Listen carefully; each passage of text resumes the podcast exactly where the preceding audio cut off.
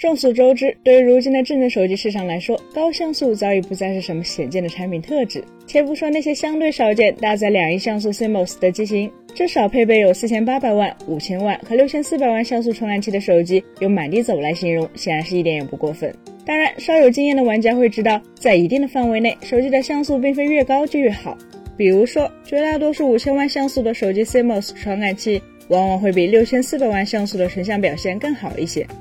除此之外，可能还会有一些用户会去尽量避免购买仅有一枚摄像头是高像素，而其他几枚摄像头像素都极低的机型，因为这类产品的影像设计往往有凑数嫌疑。也就是说，那几个低像素的副摄基本派不上太多用处，以为自己买了多摄，但实际上仅有后置主摄相对有用。而且敢这么设计的机型，唯一一枚有用的主摄通常也强不到哪里去。然而手机厂商也不傻。他们知道有些用户已经开始在意上述的两种情况，在这样的背景下，自然就出现了一些脑子活泛的上游厂商，推出了相对低成本、小尺寸、可简化设计的五千万像素新款 CMOS 方案。而另一些更厉害的手机厂商，则可能会使用一款相对靠谱、中等尺寸的五千万像素主摄，来搭配一到两颗这样的小底五千万像素 CMOS，来组成所谓的五千万像素双主摄、三主摄的后摄模组。不得不说，这样的产品对于许多消费者来说，迷惑性真的很强。因为只要不了解他们的 CMOS 真正规格，就很容易以为它是用了三枚高规格或者至少中高规格的 CMOS 配置。所以用坑人来形容，可能并不算太过分。那么话又说回来了，究竟怎样的手机影像配置才能算作不坑人呢？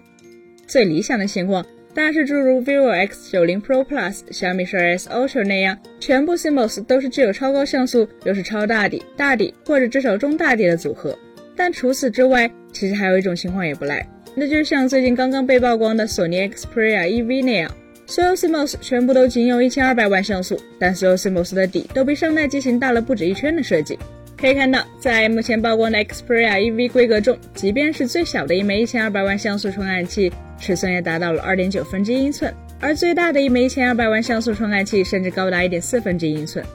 这是什么概念呢？要知道，现在市面上许多机型使用的五千万像素 CMOS 传感器尺寸也不过仅二点七六分之一英寸，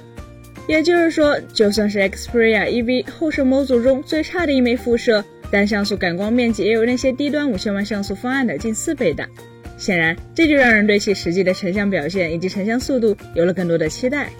然而，站在市场宣传的角度来说，我们几乎可以笃定，像 Xperia EV 这样完全坚持大底、大像素、高速读出的影像设计思路，几乎不会出现在其他品牌的产品上。但我们依然希望，类似这样有意义的产品设计理念能够被更多的消费者所了解，并或多或少对整个行业产生一些积极的影响。毕竟，全高像素可能会坑你，但全大底则不会。本期节目就到这里了，更多精彩大家可以关注我们三一生活的官网，获取每条同名账号查询更多信息。咱们下期再见，拜拜。